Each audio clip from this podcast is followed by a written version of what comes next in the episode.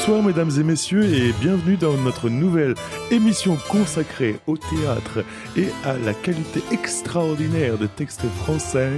Ça n'engage à rien.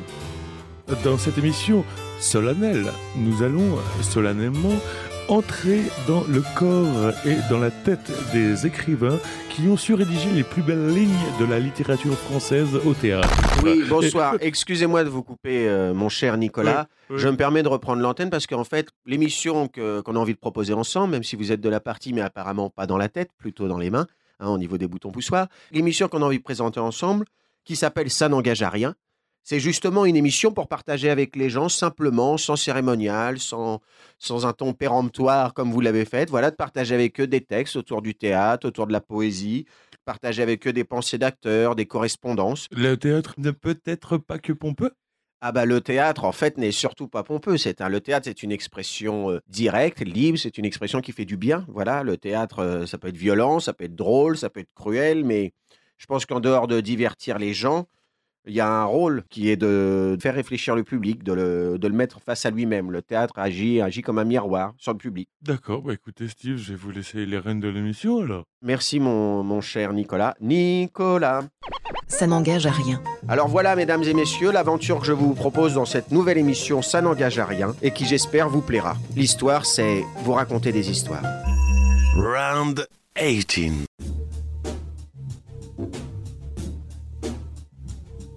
Prenez une profonde inspiration. Soufflez et suivez ma voix, rien que ma voix. Quittez cette salle, quittez la ville. Passez les ruisseaux, les fleuves, l'océan, sentez la brise. Survolez New York, la statue de la liberté. Longez la côte, cap au sud. L'air se réchauffe. Virginie, Caroline du Nord, Caroline du Sud. Ça y est, vous êtes entré dans la Cotton Belt, la ceinture de coton. Et qui dit coton, dit esclave. Toute une industrie qui repose sur une main-d'œuvre qu'on ne paie pas. Vous apercevez désormais la Géorgie et vous entendez sûrement en écho la voix de Ray Charles. Désormais, vous êtes noir. Contrairement à ce que l'on pense, ça n'est pas une question de peau. C'est une question de regard, de ressenti. Comme une inondation sournoise, ça perce la cuirasse goutte à goutte. Vous n'êtes pas vraiment un être humain, mais vous n'êtes pas un animal non plus. Non? Vous êtes autre chose. Un problème. Une question ouverte.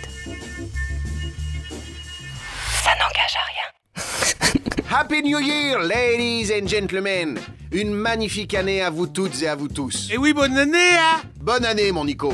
Nous sommes enchantés de vous retrouver pour ce premier opus de l'année 2019, toujours en partenariat avec le CDN de Normandie-Rouen Ouais, ma gueule. Et bim Vous pouvez suivre votre émission en direct, live, sur 99.fm ou en balado-diffusion sur radiohdr.net. Et bim En cette nouvelle année, nous allons poursuivre notre voyage en immersion au cœur de la vie exaltante du CDN, à la rencontre des spectacles et artistes qu'ils accueillent. C'est en octobre, sur Paris, que nous avons eu le plaisir de rencontrer pour vous Madame Tania de Montaigne et Monsieur Stéphane Fuenquinos à l'occasion de la création événement Noir, qui se jouera du 22 au 26 janvier aux Deux Rives à Rouen.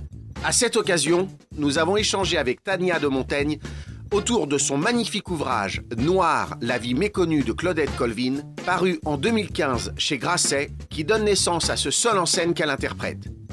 Adapté avec brio et mis en scène par Stéphane Fuenquinos. C'est en Alabama que nous vous convions cette fois pour cette balade à fleur de peau, intitulée tout simplement Noir. Au boulot! Sale négro! Avec ta grosse... Racisme! Quoi? Vous me dites ça parce que je suis noir. Bah... Évidemment.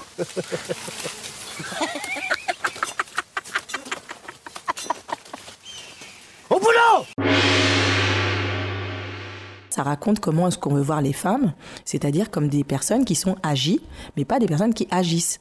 C'est pas une intention en fait. Elles font pas ce qu'elles veulent, elles font ce qu'elles sentent. Et euh, ça, c'est aussi une réécriture de l'histoire très intéressante parce que finalement, ce qu'on nous raconte des héroïnes féminines, le peu qu'on a en tête. hein. Parce que quand vous demandez à n'importe qui, euh, les noms qui viennent, c'est toujours des hommes. Mais quand il y a des femmes, c'est soit des euh, euh, ah bah oui, elles ont été violentées, je sais pas ce qu'elles ont eu, euh, et puis donc elles réagissent quoi. Mais aucune n'agit, aucune ne produit. Et donc ça m'intéressait aussi de remettre dans l'idée politique en fait, qu'est-ce que ces femmes veulent faire quand elles font ce qu'elles font, et, et puis de découvrir qu'il y a plein d'autres femmes en fait. C'était ça aussi, c'était que Montgomery, en fait, qui est la ville où tout se passe, c'est une ville très active. Il y a énormément d'associations, beaucoup d'associations de femmes. Et puis, sur la question du bus, les gens qui prennent le plus le bus, c'est les femmes. Donc, techniquement, c'est elles qui arrêtent pas de faire des trucs dans tous les sens. Et donc, ça m'intéressait aussi de restituer entre ce que raconte l'histoire, donc la mythologie, et le réel. Et dans le réel, ce qui fait que nous, on est où on est aujourd'hui, c'est parce qu'il y a des gens au quotidien qui font des trucs voilà. Ils disent bah non, écoute-moi, euh, ça j'ai pas envie de le faire et tout. Voilà. Et moi, ça, je trouve ça très intéressant parce que souvent on a l'impression, en- en- encore plus aujourd'hui, on est confronté à des sujets qui, qui nous mettent face à une impuissance. Enfin, on lui dit, euh, traite- vas-y, traite le problème des migrants. Ah bon? Bah, euh, c'est voilà bon. Mais ce qui est intéressant, c'est de voir que agir, c'est pas forcément faire des trucs spectaculaires avec euh, 3 millions de likes et euh, je sais pas quoi. Non, c'est à son échelle de dire, écoute, moi ça, ça me convient pas. Bah, je vais faire ça, quoi. Donc je vais pas monter dans ton bus ou je vais, euh, je sais pas, donner du pain ou je vais, je- voilà, c'est ça qui est intéressant aussi pour moi, c'est de dire agir, c'est pas nécessairement euh, faire des trucs que tout le monde voit, c'est faire des trucs que nous on pense euh, importants. C'est ça le truc. Vous êtes donc un nègre de Montgomery, Alabama, qui attend le bus au coin de Hall Street et Jeff Davis Avenue. Lorsqu'il arrive, vous montez, vous payez votre billet, puis vous rejoignez l'arrière du bus en passant par l'extérieur, car il est hors de question que vous soyez amené à côtoyer des blancs, ne serait-ce qu'en empruntant la travée centrale. Les noirs sont au fond et les blancs à l'avant. Donc, après avoir payé, vous ressortez et peut-être pourrez-vous monter par la porte du fond. Ou peut-être pas. C'est le chauffeur qui décide, il a tout pouvoir et il porte une arme. Il se peut qu'il choisisse de démarrer alors que vous n'êtes pas encore monté, et ce, bien que vous ayez payé. Il se peut qu'en agissant de la sorte, il vous emporte un bras ou une jambe. Il se peut que vous tombiez. Mais à qui vous plaindrez-vous? À des policiers blancs? En faisant cette démarche, vous vous exposez au mieux à des insultes, au pire à moisir en prison, puisque votre parole vaudra toujours moins que celle du chauffeur, ou au pire du pire, à finir pendu à un arbre. Alors euh, là, euh, je connaissais Tania depuis longtemps. De loin en loin, de près en près, on a des, plein d'amis communs. Et on se suivait, c'est vrai, on suivait. Et j'ai toujours été intéressé par ses activités, euh, à la fois d'auteur, de chanteuse, d'animatrice. Et c'est vrai que, comme spontanément, j'avais très envie de lire ce livre. Et elle est venue me le donner. Et il y avait comme, comme si on s'était même pas parlé. Je lis ça. Alors il faut savoir que moi, avant de faire du cinéma, du théâtre, je suis, un, je suis angliciste j'étais prof d'anglais et j'ai fait toute ma spécialisation sur la civilisation américaine et en particulier les droits civiques. Donc, ce qui est fou, c'est que comment cette histoire vient à moi et que je ne la connais pas. C'est-à-dire que j'étais censé être euh, incollable sur tout, sur tout ce mouvement-là, et Claudette Colvin n'était jamais apparue. Donc déjà, elle me donne une clé sur un personnage qui me passionne d'une époque que j'adore, et Tania me dit, au moment même où moi, dans ma tête, j'ai imaginé quelque chose, elle me dit, euh, si jamais tu as envie de l'adapter, tu me dis tout, tout de suite sur scène, d'ailleurs, avec des comédiennes. J'aime bien parce que c'était des comédiennes. Ça démultiplié, mais pourquoi pas, peut-être des voix différentes. Et la réaction que j'ai eue immédiatement, je dis, la seule raison pour laquelle je le ferai, c'est si la voix sur scène, c'est la tienne. Voilà. Et euh, bon, elle m'a regardé un peu bizarrement, elle m'a dit, je vais, je vais y penser. J'espère qu'elle ne regrette pas aujourd'hui. En tout cas, le public ne le regrettera pas, ça je le sais. Et j'étais heureux de mon intuition et de ce travail qu'on a fait pendant deux ans. Donc c'était vraiment aussi au long cours.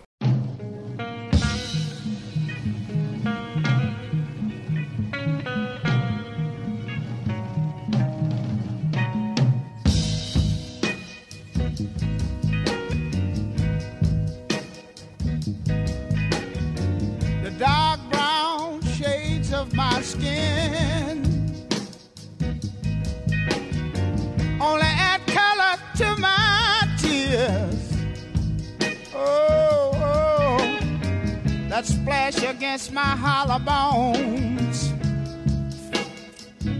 that rocks my soul.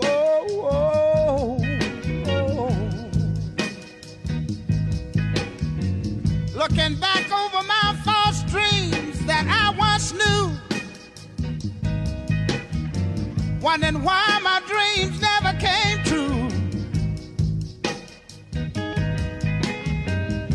it because I'm black? Uh-huh. Somebody tell me what can I do? Oh Lord, oh, something is holding me back. Uh-huh. Is it because I'm black? Yeah.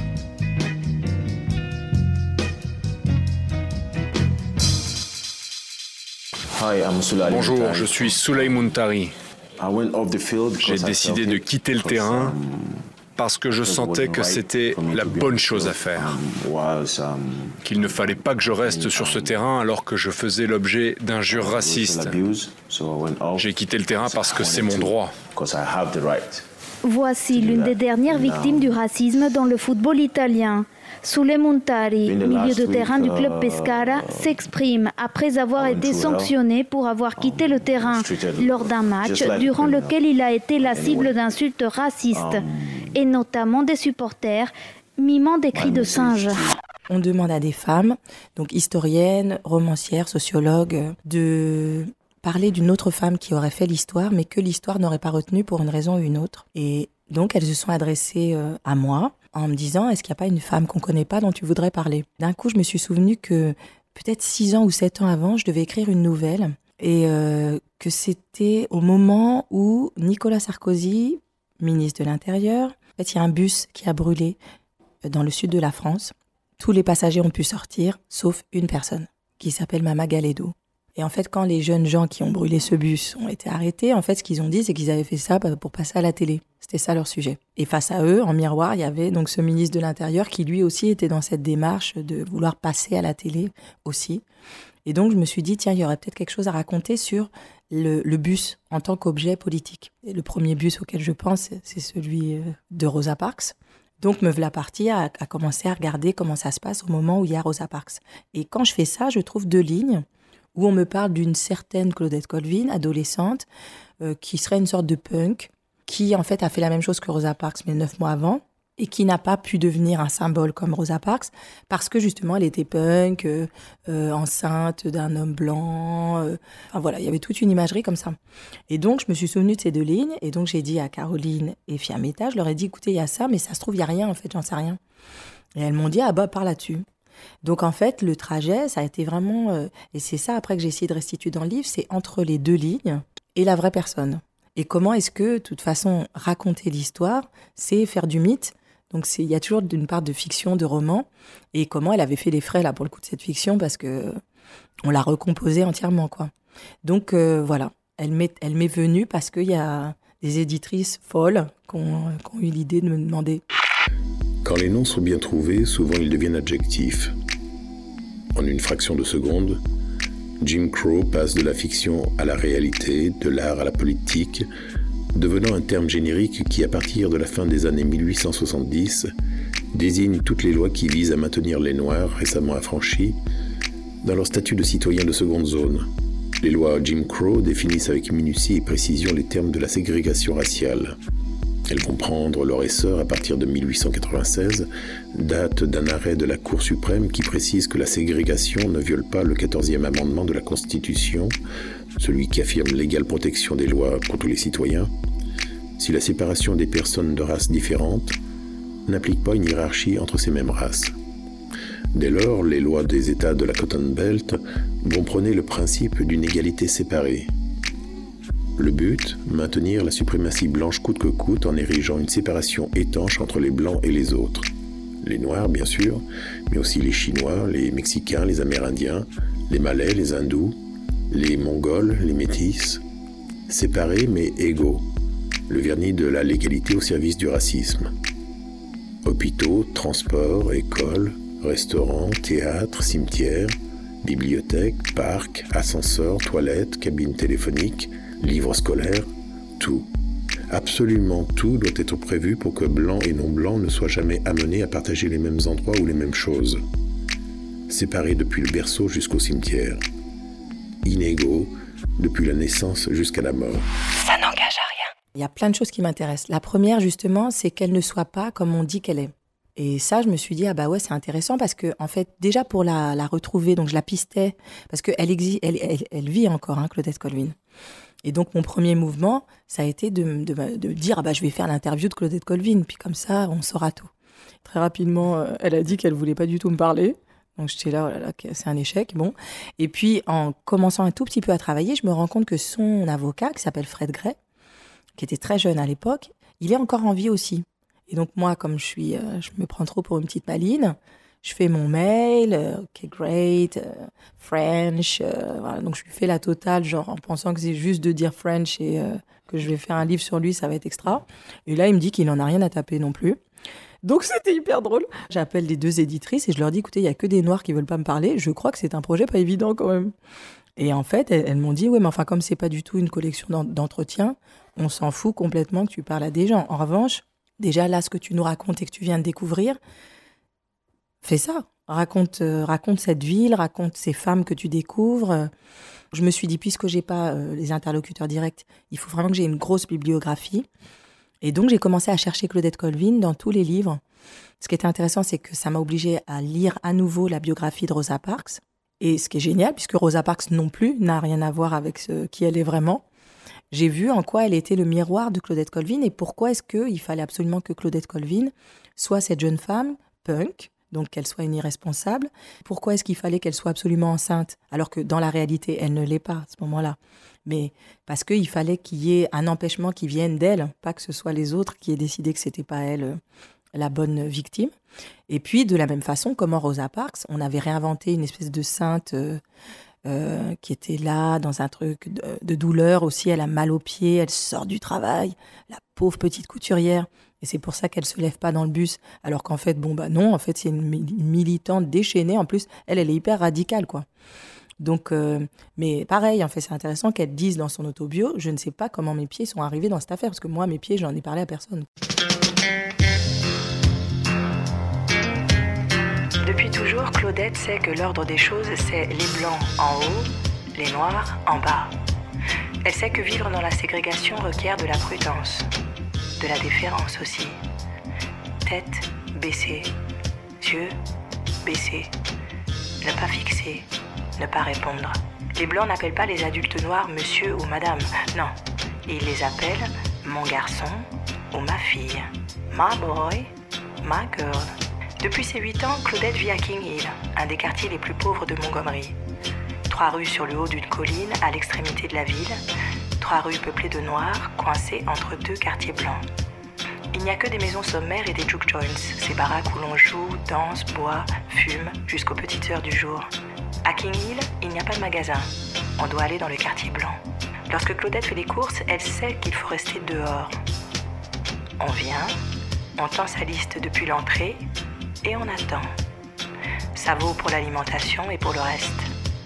Ainsi, pour acheter une paire de chaussures, il faut tracer l'empreinte de son pied sur un bout de papier, le tendre au vendeur ou à la vendeuse, lui désigner depuis l'extérieur la paire que l'on désire acheter, puis payer. En aucun cas on ne pourra l'essayer. C'est interdit et impensable, car ça suppose que si un noir, après essayage, se rendait compte qu'il ne souhaite pas acheter la paire, elle serait perdue. Car quel blanc voudrait d'une paire portée par un noir?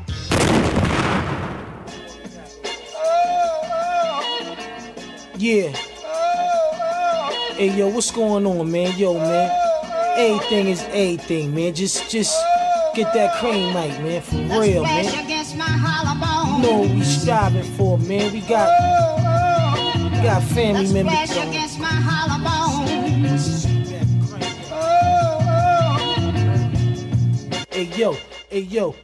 Donc on vit dans cette ségrégation, par disons les mots clairement, et Claudette naît avec pas du tout une conscience ni politique ni euh, militante. Elle suit, elle est dans le rang, Alors peut-être que oui, elle va à l'église parce qu'il faut aller à l'église, on remercie Jésus d'être là, d'être présent, puis on chante bien, c'est agréable. Euh, et puis on rentre bien, voilà, alors on va à l'école, c'est plutôt une bonne élève, elle pas... Et un jour, elle est dans le bus. Et ce qui est merveilleux dans cette histoire, c'est que il y avait donc les places réservées pour les blancs et les places réservées pour les noirs. Et les noirs, évidemment, à l'arrière. Et si jamais il y avait trop de blancs, il fallait qu'ils laissent, qu'ils cèdent la place. Et de manière incompréhensible, en tout cas au départ, comme un instinct, comme une pulsion, comme une pulsion de vie, quasiment, une femme se tient devant, une femme blanche se tient devant Claudette, et si parfois c'était arrivé par le passé, euh, elle se serait levée et elle lui aurait laissé la place, comme faisaient tous les Noirs, parce que c'était établi. Eh bien, ce jour-là, Claudette ne se lève pas.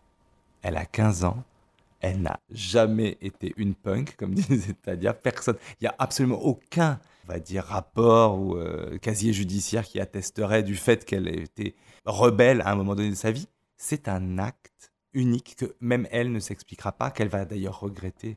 Mais c'est la fondation de cette histoire Georgia,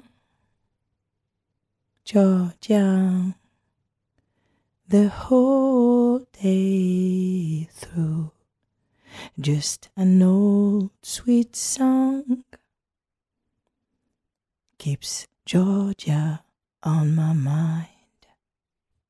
Et très vite, quand je lis le livre et que je vois qu'on doit quand même livrer un spectacle qui ne doit pas faire 5h30, je pense que c'est la première fois qu'elle est sur scène, on va l'aménager. Euh, il y a toute une partie dans le livre, alors évidemment, il fallait synthétiser sans simplifier. Et il y a aussi une partie qui me, qui me touchait énormément, c'était le parallèle que Tania faisait aussi avec sa propre enfance, avec son adolescence, avec ce que ça signifiait d'être noir aussi. Euh, et ce parallèle-là, je lui ai tout de suite dit, il faut qu'on choisisse. Et si tu es sur scène, tu affirmes ta personne.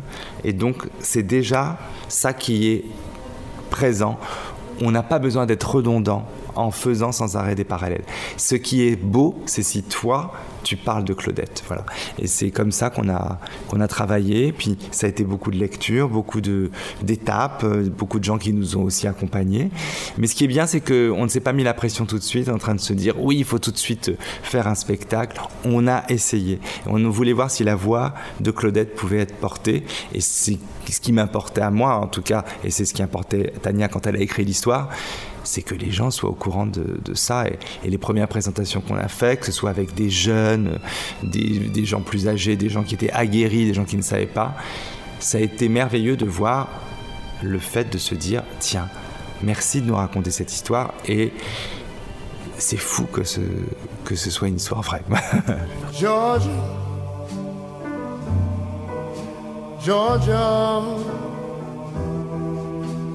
the whole day through. just an old sweet song keeps Georgia on my mind.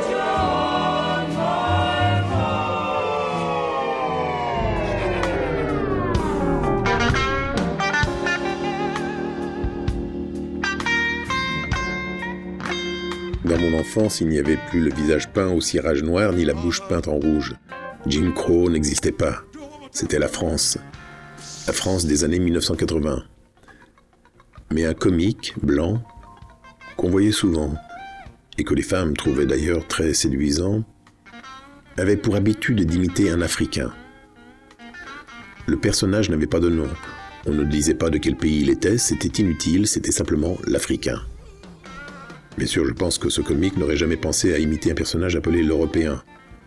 D'ailleurs, si on le lui avait suggéré, il aurait ri en disant ne soyez pas ridicule. L'Europe est un continent, pas un pays. Un Norvégien n'a rien à voir avec un Portugais. Mais pour l'Afrique, c'était différent, ça semblait aller de soi. Il y avait une évidence à penser qu'en ces lieux étaient regroupés des gens semblables en tout point puisque noirs. Une masse compacte et uniforme qui, d'un bout à l'autre du continent, parlait la même langue, avait la même histoire, la même géographie, le même visage. Dans cette Afrique qui sentait bon l'exposition coloniale, vivaient bien sûr des gens à l'accent ridicule et aux narines gigantesques. En me rappelant ces souvenirs des années 1980, surgissent, accolés, des images des années 1930 aperçues dans les films ou les livres d'histoire, des souvenirs d'affiches où se déploie en gros plan le juif avec son nez crochu. Le juif, l'Africain. Leur nez parle contre eux. Le nez comme marqueur de l'étrangeté, de l'impossible citoyenneté. À l'Africain des années 1980, le comique à la belle allure faisait dire cette phrase dont je me souviens encore avec effroi. C'est pas mes lunettes, c'est mes narines. Quelle trouvaille. Les gens riaient de cette blague et ceux qui n'en riaient pas étaient accusés de ne pas avoir le sens de l'humour, sous-entendant par là que le comique ne faisait qu'exagérer une évidence et que s'en offusquer revenait à ne pas tenir compte du réel. Bah quoi? Si on peut plus rire?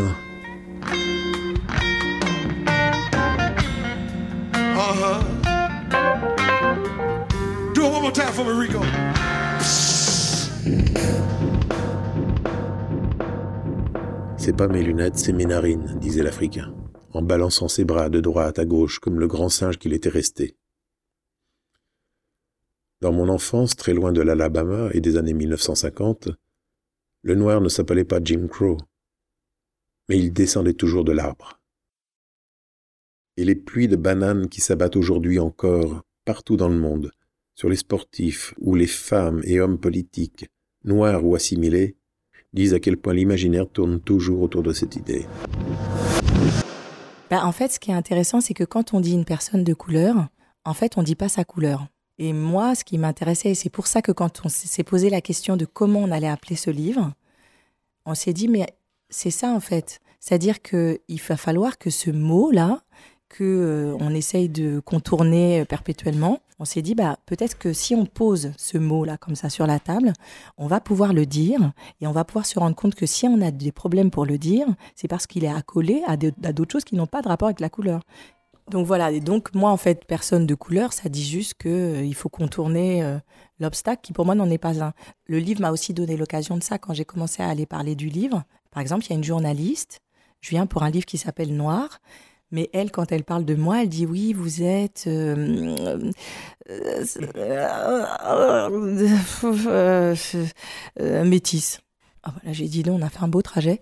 Donc je lui dis bah ouais, ou alors on pourrait dire noir parce que donc je lui offrais le mot et elle ne pouvait même pas s'en saisir. Et c'était ça aussi qui était frappant. Et je me suis dit bon bah alors vraiment il va falloir le dire ce mot et le dire et le redire pour ce qu'il est. Parce que moi ce qui m'intéresse aussi c'est de montrer que noir c'est pas une identité, hein. c'est une couleur. Donc, ça ne dit rien de la personne. Une fois que j'ai dit que quelqu'un est noir, en principe, euh, il faut me demander euh, qui, quoi, qu'est-ce qu'il fait, euh, quelle langue il parle, parce que moi, je ne sais pas ce que c'est un noir ou une noire, je n'en ai aucune idée. Je sais juste que c'est quelqu'un de pas blanc. Ce qui fait que c'est vaste aussi, hein, parce que dans noir, on met quand même plein de gens. bon. Donc, c'était ça aussi qui m'intéressait, c'était de dire, disons le mot pour ce qu'il est, c'est-à-dire une indication de couleur. Mais pour le reste, je vais vous dire qui est Claudette Colvin, c'est une personne très particulière. Ça n'est pas vous, ça n'est pas moi, mais il y a quelque chose qui pourrait être vous ou moi, ça c'est sûr. Ça n'engage à rien. c'est parce que c'est lui euh, et parce que c'est moi. Parce que si moi je suis pas comédienne, j'ai pas la compétence de ça. Et pour moi, donc quand Stéphane m'a dit ah ben voilà quand il a, j'ai dit écoute, demandons à une comédienne, peut-être ça sera super. Et en fait, euh, ce qui était bien, c'est que Stéphane m'a dit écoute, je vais te faire lire l'adaptation déjà, tu vas voir ce que moi j'ai en tête. Déjà, moi j'ai été bluffée parce que quand même tout y était et pourtant euh, ça dure pas huit heures. Il y avait, euh, quand il m'a raconté ce qu'il voulait faire, c'était déjà très, c'était, c'est déjà le spectacle en fait que nous allons faire. C'est-à-dire que c'était très clair l'itinéraire qu'il voulait faire prendre. Et en même temps, ça n'était pas en force. Parce que toute la difficulté et tout l'intérêt pour moi, c'est que dans ce, ces deux ans de travail, qui sont faits en chaussettes chez l'un et l'autre, hein, on n'était pas sur des trucs de fou. Euh, voilà, c'était juste, bah, on prend le texte et on le lit. À aucun moment, Stéphane ne m'a dit ma vision de mise en scène. Je ne connaissais pas sa vision de mise en scène. En revanche, il m'a dirigé uniquement avec le rythme. Ce que j'ai aimé, c'est qu'en fait, donc c'était une direction que de me dire bah attends, là, tu as du temps. Donc vas-y, tu fais, on y va sur le temps, la lenteur et tout. Là, ok, ils ont compris, donc vas-y, tu les amènes, tu les amènes. Crie, crie, crie, crie. Là, donc c'était des indications. Moi, j'avais des flèches en fait sur mon texte. Crac, vite, lentement, on monte, on descend. Et euh, donc, il n'y avait pas cette idée que je devais, euh, je sais pas, être autre chose que moi-même. Il y avait cette idée de tiens là, ça y est, ils y sont, donc tu peux les amener tranquillement. Là, on va, on va prendre le temps vraiment. Et un jour, quand on a, je sais pas, ça faisait combien de temps qu'on on se voyait et qu'on disait, un jour j'ai compris sa vision de mise en scène. Mais rien n'avait été dit en fait. C'est vraiment ce, ce, Et moi, ça, j'ai trouvé ça bluffant. Parce qu'en fait, j'ai appris quelque chose. Euh, euh, j'ai appris à lire, quoi. Et ça, c'est quand même dingue, quoi. Please decline your identity. Claudette Calvin. What is your address, Miss Colvin? 658 Dixie Drive. How old are you? 15. Who are your parents?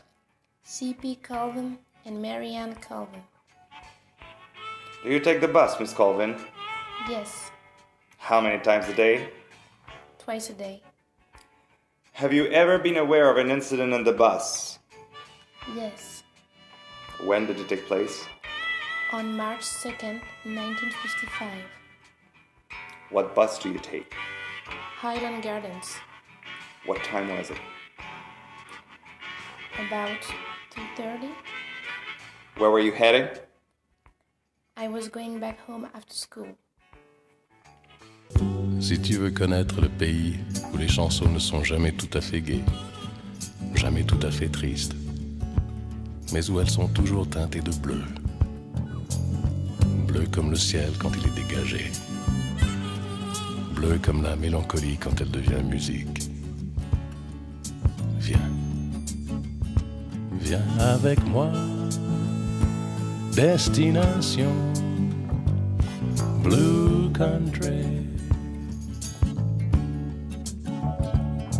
Viens avec moi, prends ma guitare comme on prend un bateau. Sur un solo d'harmonica, un accord de piano. Viens, on s'en va, destination Blue Country.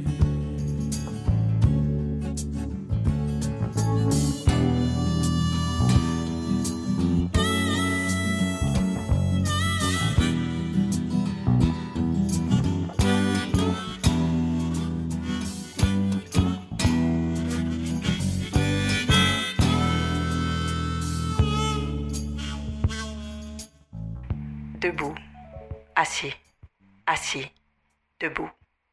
Le mercredi 2 mars 1955, la jeune fille, qui n'a que 15 ans, sort des cours et rejoint l'arrêt de bus en utilisant le trottoir qu'empruntent les écoliers noirs. Claudette Colvin monte dans le bus, tend son ticket et s'assoit avec ses camarades au troisième rang de la section réservée aux noirs. Elle s'installe près de la fenêtre. À ce moment du trajet, aucun passager blanc n'est présent. Les dix premiers rangs sont vides. Puis le bus rejoint les abords du centre-ville. Les employés blancs commencent à affluer, les places avant se remplissent rapidement. Lorsque Claudette sort de sa rêverie, elle s'aperçoit qu'une femme blanche se tient debout face à elle et la fixe sans un mot. C'est peut-être à ce silence que Claudette répond en ne se levant pas. C'est peut-être à ce regard qui ordonne, à cette façon d'être sûre de son bon droit, que la jeune fille oppose sa résistance passive. C'est peut-être l'effet de la colère soulevée comme le vent soulève la poussière. Difficile de dire ce qui conditionne les actes. Sûrement un mélange du passé et de l'instant. Alors, Claudette ne bouge pas. Il fallait pas qu'on soit didactique, il fallait pas qu'on on n'est pas là pour donner des leçons, on n'est pas là pour dire oui, vous les méchants, euh, les méchants blancs, les gentils noirs, les méchants noirs, les gentils blancs. Il faut faire très attention à ça.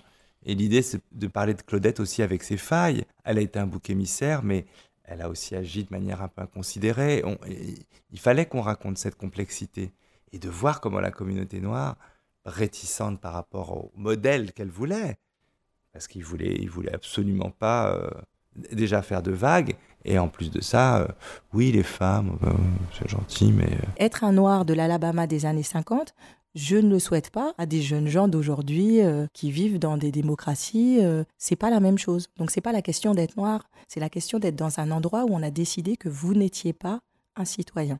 Ça, quelle que soit votre couleur, Euh, c'est un, vrai truc particulier. Donc, je me suis dit, bien, moi, je vais essayer de faire sentir ça, c'est-à-dire de montrer à la fois ce que ça a d'incroyable de, faire ce que fait Claudette Colvin, et puis de dire, elle est nous, en fait. Donc, euh, et d'ailleurs, c'est la question qu'elle pose. C'est-à-dire, quand elle ne se lève pas, elle vient bien dire aux citoyens américains, soit vous pensez qu'une citoyenne américaine qui paye son billet pour un trajet de bus euh, et qui se retrouve en prison, soit vous trouvez que c'est normal, ou soit pas.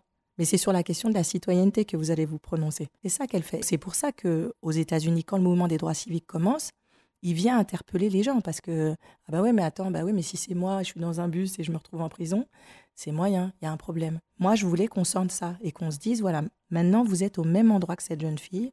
Maintenant on est tous dans ce bus. Et maintenant la question c'est qu'est-ce qu'on fait? Et si vous répondez à cette question en pensant que c'est normal qu'il y ait certaines personnes aujourd'hui dans l'histoire c'est une noire euh, américaine, mais dans l'histoire, ça a été plein de gens très différents. Donc, est-ce que vous trouvez que ça c'est normal ou pas? Et en fait, si vous pensez que ça n'est pas normal, alors pour tout le reste, vous êtes obligé de trouver ça pas normal. Voilà, n'oublions jamais que quand on parle de Claudette et que ce passage très fort où justement, euh, sans divulgage et tout, euh, elle est arrêtée, elle pense tout de suite, et il faut le dire, à l'époque, des policiers blancs qui prennent une, une gamine noire est-ce qu'elle va être lynchée, violée? C'est les premières choses auxquelles elle pense parce que elle est moins que rien. Voilà, elle n'est pas, elle n'est pas rien, elle est moins que rien. Un noir c'est rien et une, femme noire c'est, c'est moins que rien.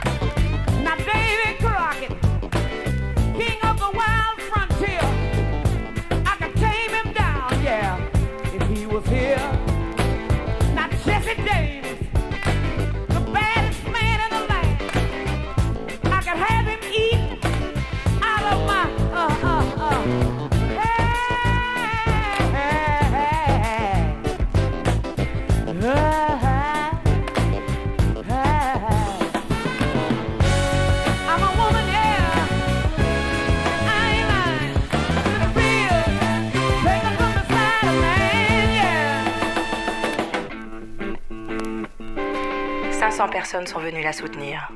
Comme Claudette Colvin, Rosa Parks plaide non coupable. Et comme Claudette Colvin, le juge la condamne. Le soir même, plus de 5000 personnes sont réunies dans la Hall Street Baptist Church, la plus grande église de la ville, située dans le quartier noir le plus pauvre, donc loin des Blancs. On se sert au balcon, dans l'annexe, et même à l'extérieur où des haut-parleurs retransmettent les discours. Peut-être êtes-vous dans cette masse compacte qui s'étale devant l'église, à moins que vous ne soyez pris dans les embouteillages des rues adjacentes. Je vous cherche, je vous vois. Fébrile et exalté, vous avez envie de pleurer et de rire. Vous aimeriez que cette journée ne s'arrête jamais. Free at last. Enfin libre.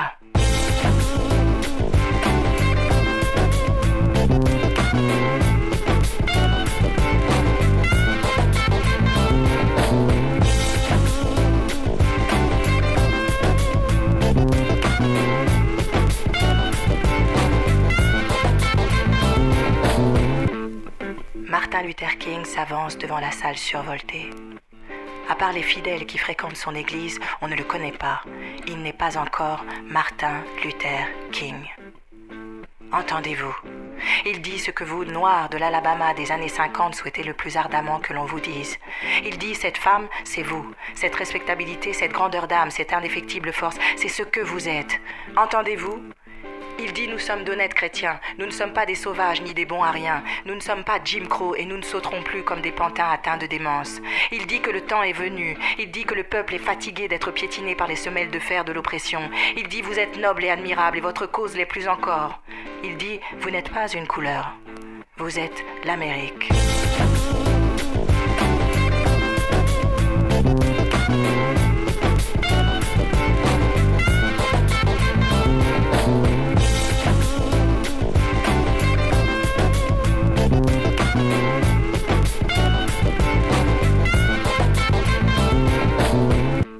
Entendez-vous? Entendez-vous? Le nom de Claudette Colvin n'est pas prononcé durant ce meeting, mais son ombre plane dans chacune des phrases du pasteur King. S'il dit Je suis heureux que ce soit arrivé à quelqu'un comme Rosa Parks, s'il dit Elle est une chrétienne admirable, indéniablement, il affirme en creux ce que Claudette n'est pas.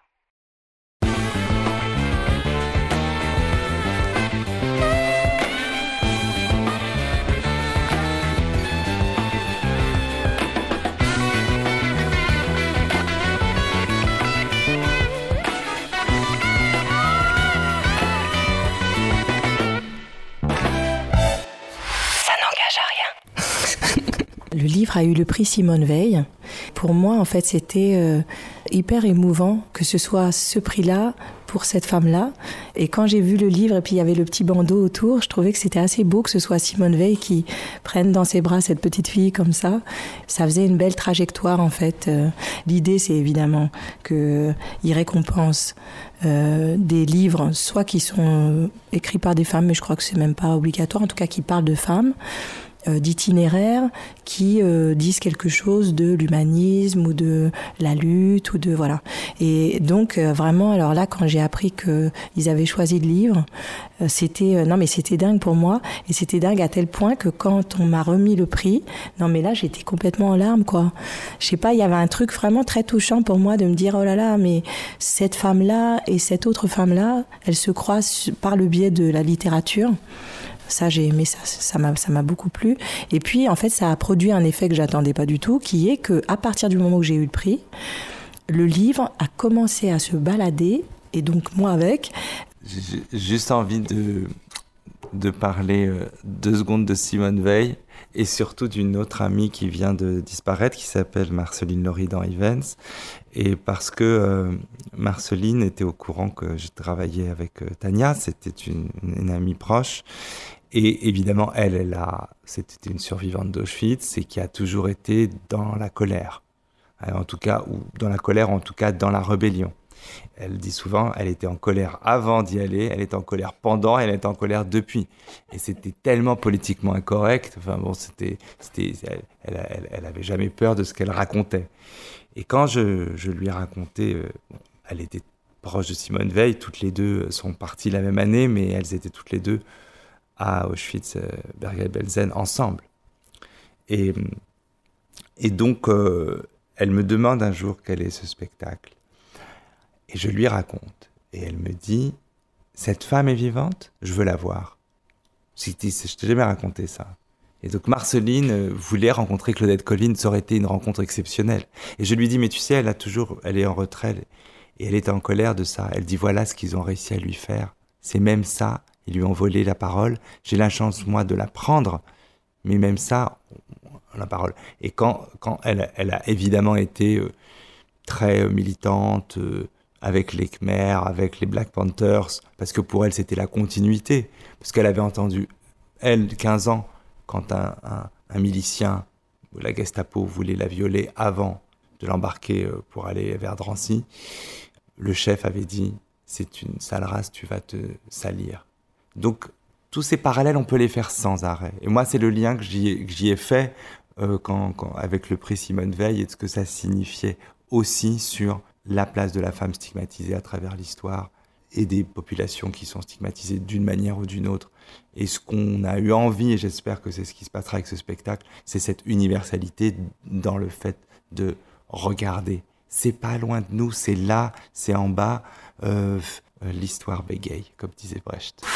Ah bah c'est, c'est avoir vécu l'épreuve de la mort, pratiquement, de, la mort quotidienne, et puis d'avoir vécu vraiment l'enfer, le monde le pire, le pire euh, inimaginable, et ne, pas vous avoir, ne pas être eu euh, pour dire c'est une manière euh, d'être totalement libre.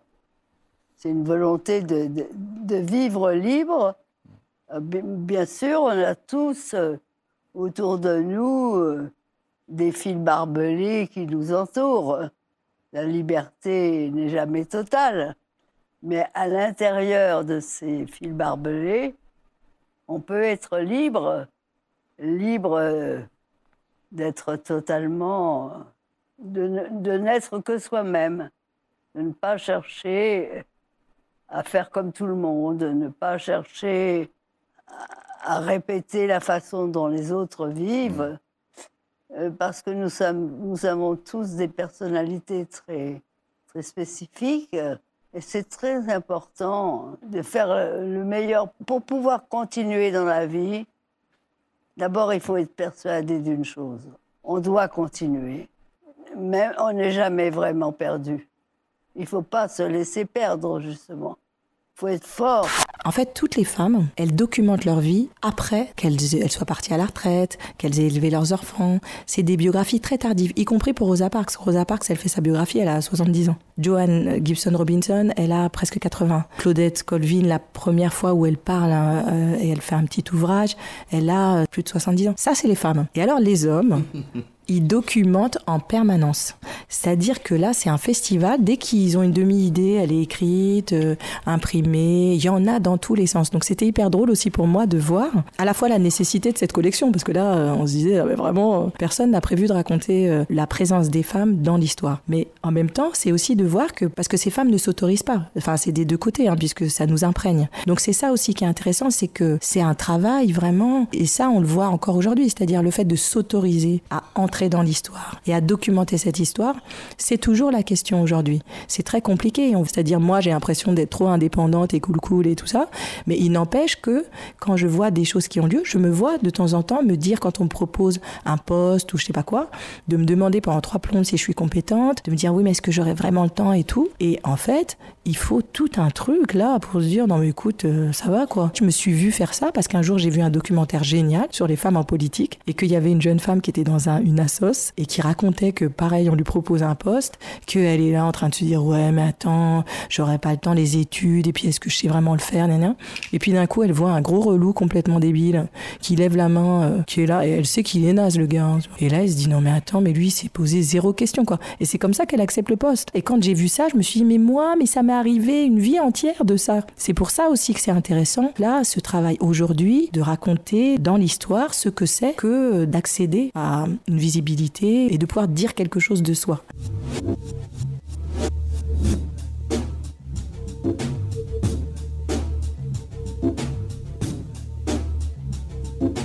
Pendant que j'écrivais ces pages, des policiers blancs ont fait l'objet d'une enquête pour avoir publié des photos de soirées négro où se peignent le visage en noir, portent des boubous et des bananes autour du cou ou de la taille. Pendant que j'écrivais ces pages, le propriétaire blanc d'une équipe de basket a enjoint sa petite amie, pourtant pas franchement blanche, de ne pas fréquenter des noirs. Pendant que j'écrivais ces lignes, une ministre s'est fait traiter de guenon et le vice-président d'une fédération de football a déclaré en parlant d'un joueur noir Quand il est arrivé, il mangeait des bananes, aujourd'hui, il joue titulaire en série A. Pendant que j'écrivais ces lignes, un grand jury majoritairement blanc a décidé de ne pas renvoyer devant la justice un policier blanc ayant abattu de six balles à bout portant un jeune noir non armé. Pendant que j'écrivais ces mots, des milliers, des millions de gens, de couleurs, de cultures différentes se sont rencontrés, aimés et ont fait des enfants qui brouilleront les pistes pourtant bien balisées de la pensée raciste. Pendant que j'écrivais ces mots, un homme blanc marié à une femme noire et père de deux enfants métis est devenu le maire de New York. Il faudrait être fou pour penser que depuis les années 1950 tout a changé, que le racisme n'existe plus, que chacun avance sans préjugés. Et il faudrait être aveugle pour ne pas voir que pour 100 reculs, il y a 1000 avancées. C'est sur elle que je mise. Jim Crow saute toujours, mais la différence entre hier et aujourd'hui, c'est peut-être que nous ne pensons plus que c'est la seule chose qu'il puisse faire. Paris 2014. Chères auditrices et chers auditeurs, avant de clore cet épisode et de vous laisser au conseil de lecture de Tadien de Montaigne et d'un extrait lu par une amie que vous reconnaîtrez à coup sûr, j'ai nommé Madame Anne Cosmao, à qui je fais de gros boujoux, je tiens à vous rappeler que la pièce Noire commencera sa route à Rouen au Théâtre des Deux Rives du 22 au 26 janvier 2019 et sera ensuite en tournée. Foncez-y. Quant à moi, il ne me reste plus qu'à vous saluer et à vous remercier du fond du cœur pour avoir suivi cette émission. Émission conçue et présentée par Steve et à la technique par l'homme qui est un mix des cultures à lui tout seul, un génie des platines, le roi des boutons poussoirs, un énorme big up pour mon homeboy Nicolas Leborgne. Un gros big up bien sûr à toute l'équipe du CDN avec une spéciale dédicace pour Charlotte Flamand et Lucie Martin. Salut. Évidemment, un très grand merci à Madame Tania de Montaigne et Monsieur Stéphane Fuenquinos pour leur accueil, leur disponibilité, leur gentillesse et leur partage. Au top, bonne route à vous. Un très grand merci également à un ami de longue date, Monsieur Philippe Nem, qui a partagé avec nous des extraits du roman de Tania de Montaigne, Noir. Big up. Merci à France 24 pour l'extrait du reportage consacré à Souley Montari. Merci à France 4 pour l'extrait du reportage consacré à Souley Montari et à France 3 pour l'extrait du témoignage de Madame Marceline Loridan Ibens. Enfin, toujours imité mais jamais égalé pour ce jingle au succès interplanétaire. Ça n'engage à rien. Bravo Madame Valérie Diom. N'hésitez pas à réagir et à partager sur la page Facebook de l'émission. À très vite pour de nouvelles aventures et à cœur vaillant, rien d'impossible. Eh bien, puisque ça n'engage à rien, écoutez, Tania. Il y a une femme que j'aime beaucoup qui s'appelle Jeannette Winterson. Et Jeannette Winterson, c'est une auteure anglaise. Elle a fait un livre qui s'appelle Pourquoi être heureux quand on peut être normal? C'est ce que lui disait sa mère adoptive. Elle raconte avec une intelligence et une drôlerie son itinéraire. C'est une enfant adoptée et elle fait un trajet en plus qui est vraiment intéressant parce qu'elle reprend son histoire donc 25 ans plus tard. Il y a 25 ans, c'était un roman parce qu'elle pouvait pas, il fallait qu'elle se cache derrière quelque chose. Et puis 25 ans plus tard, elle reprend tout ça. Mais c'est vraiment, quand on lit cette femme-là, on ne peut que euh, l'aimer déjà. Et je trouve qu'on ne peut que s'aimer aussi. Parce qu'elle nous dit aussi, bah, moi je fais, l'idée c'est qu'on fera ce qu'on peut. Et ça sera déjà pas mal. Mais si tu peux, et si tu oses être dans ce possible, alors dis donc, ça fait une vie qui peut être bien. Ça s'appelle Pourquoi être heureux quand on peut être normal? Janet Winterson.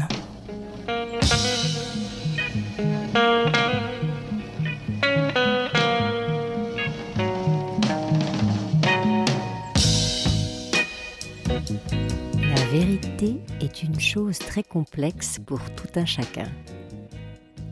Pour un écrivain, ce que l'on retranche en dit autant que ce que l'on intègre. Que trouve-t-on par-delà les marges du texte? Le photographe cadre son sujet, les écrivains cadrent leur univers. Mrs. Winterson m'a reproché ce que j'avais intégré, alors que j'avais plutôt l'impression que le jumeau muet de l'histoire était ce que j'avais retranché. Nous taisons tant de ces choses trop douloureuses. Nous faisons le vœu que ce que nous pouvons raconter apaisera le reste, l'atténuera d'une façon ou d'une autre. Les histoires sont là pour compenser face à un monde déloyal, injuste, incompréhensible. Permet d'exercer un contrôle tout en laissant de l'espace, une ouverture. C'est une version, mais qui n'est jamais définitive. On se prend à espérer que les silences seront entendus par quelqu'un d'autre pour que l'histoire perdure, soit de nouveau racontée. En écrivant, on offre le silence autant que l'histoire. Les mots sont la part du silence qui peut être exprimé. Mrs. Winterson aurait préféré que je garde le silence. Vous vous souvenez de l'histoire de Philomèle à qui son violeur arrache la langue pour qu'elle ne puisse jamais raconter ce qui lui est arrivé. Je crois à la fiction et au pouvoir des histoires, parce qu'il nous donne la possibilité de parler de nouvelles langues, de ne pas être réduit au silence. Nous découvrons tous qu'en cas de traumatisme profond, nous hésitons, nous bégayons. Notre parole est entrecoupée de longues pauses.